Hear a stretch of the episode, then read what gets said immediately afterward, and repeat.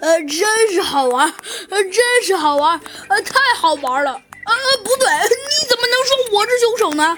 这个人好像突然发现了一样的问道。哦，很简单呀。啊，你这个人实在是智商太低。其实我也不能这样评价你。好了，我告诉你，你说劫匪戴着只露两只眼睛的头套，那么怎么可能吸烟呢？这是一点。第二点，你既然都说了火车声音很小，连说话的声音都听不清，怎么你还能听到那两声轻轻的敲门声呢？所以，呃，这咱们的这位火车站站长啊，彻底懵了。哎，好吧，老实跟你说了，如果现在你觉得你错了，改邪归正的话嘛，没准儿我还能饶你一命。我，你这是侮侮辱我的人人人格，侮辱你的人格。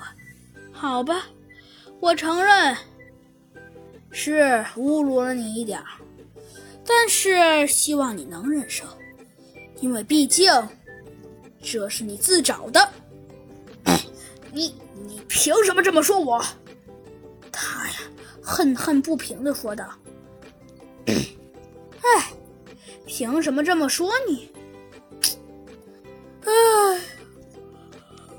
哎，你说说吧，你们这些人可真是又好笑又好气呀！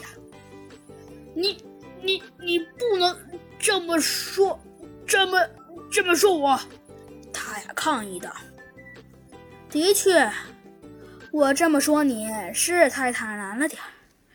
不过我只想告诉你，你还是好自为之吧。”说完，他呀一转身，回头看了一眼，说道：“ 我呢也不想说些什么，我只想告诉你。”请你以后不要再做这种事情了。说着，猴子警长转身就离去了。小鸡墩墩啊也觉得十分诧异，但是啊，他临走之前还不忘说一句：“他说道，这次呃是猴子警长大慈大悲放了你，但是你一定要把那些一定要把那些金币金子呃归还原位。呃，好的。”这个人呢，还处在傻愣愣的状态之中呢，完全不知道发生了什么。猴子警长，小鸡墩墩啊，小声的问道：“猴子警长，你确定咱们就这么样的放放过他了？”唉，猴子警长叹了口气，说道：“现在还能有别的办法吗？可这……唉。”小鸡墩墩呐想了想，这才叹了口气，说道：“好吧，猴子警长，我承认，好像没有了。